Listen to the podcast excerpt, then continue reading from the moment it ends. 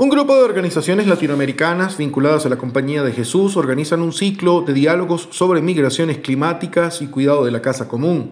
El Observatorio Nacional de Justicia Socioambiental, Luciano Méndez de Almeida, el Servicio Jesuita para Migrantes y Refugiados de Brasil, la Cátedra Laudato Si, el Grupo de Ecología Integral de la Red de Centros Sociales de la CEPAL y la Red Jesuitas con Migrantes para América Latina presentan tres espacios de discusión y reflexión.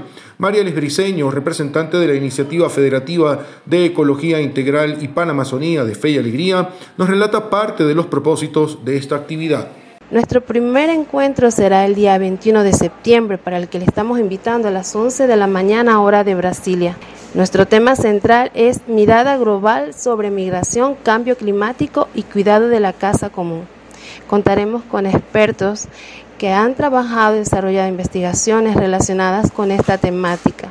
La invitación es para todos los interesados en trabajar por el cuidado de la casa común desde la perspectiva de migración y cambio climático.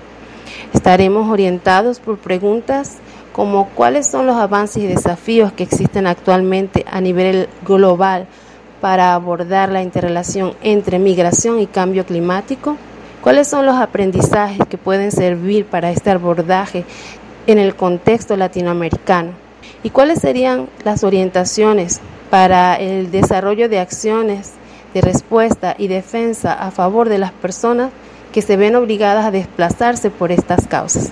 Esperamos contar con la participación de todos los interesados.